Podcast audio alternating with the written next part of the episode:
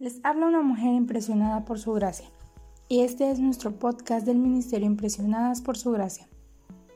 Estás escuchando Mujeres de la Biblia, un estudio devocional sobre las mujeres en las Escrituras.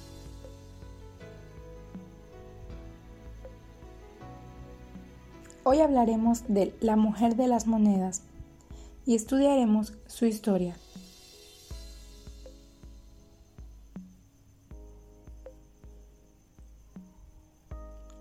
Dado que se aproximaba la Pascua, el templo estaba lleno de adoradores procedentes de todos los rincones de Israel.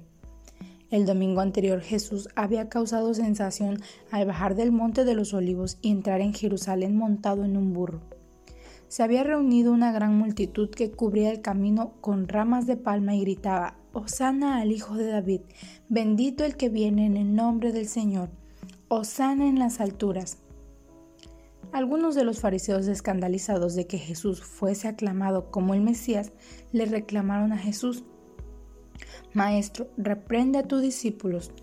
Les aseguro que si ellos se callan, gritarán las piedras. Les respondió. Aguijoneados por sus palabras, los maestros de la ley comenzaron a tramar un modo de, de poder quebrantar la ley y asesinarlo en la primera oportunidad que encontraran. Días más tarde, luego de advertirles a sus discípulos que tuvieran cuidado con los maestros de la ley que hacían presa de las viudas para quedarse con su dinero, Jesús se sentó frente al tesoro del templo, en el atrio de las mujeres. El lugar estaba lleno de gente que colocaba sus ofrendas en uno de los trece receptáculos con forma de trompeta que estaban colgados en la pared. Pero Jesús solo tenía ojos para una de esas personas. Observaba cómo una viuda depositaba dos pequeñas monedas de cobre que equivalía a menos que el salario de un día. Rápidamente llamó a sus discípulos. Les aseguro que esta viuda pobre ha echado en el tesoro más que todos los demás. Estos dieron de lo que les sobraba, pero ella de su pobreza. Echó todo lo que tenía y todo su sustento.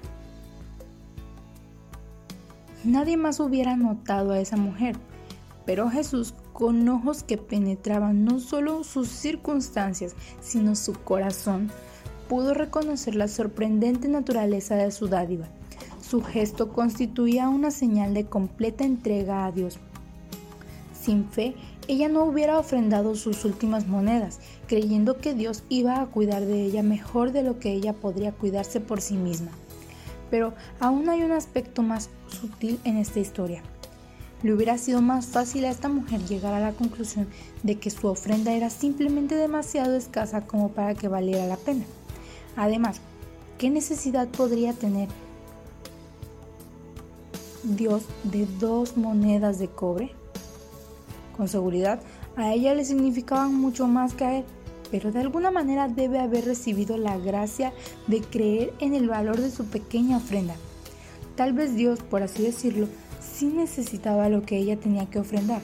Quizás su actitud consoló a Jesús poco tiempo antes de su pasión y muerte. Ella le había dado todo lo que tenía para vivir. Muy pronto él daría su vida propia. Y entonces la historia de la viuda y sus dos monedas de cobre nos recuerda que el reino de Dios funciona sobre principios completamente diferentes de los que este reino tiene, de los que este mundo tiene. La economía divina, el tamaño de la ofrenda, no tiene importancia. Lo que sí importa es el tamaño del corazón del dador.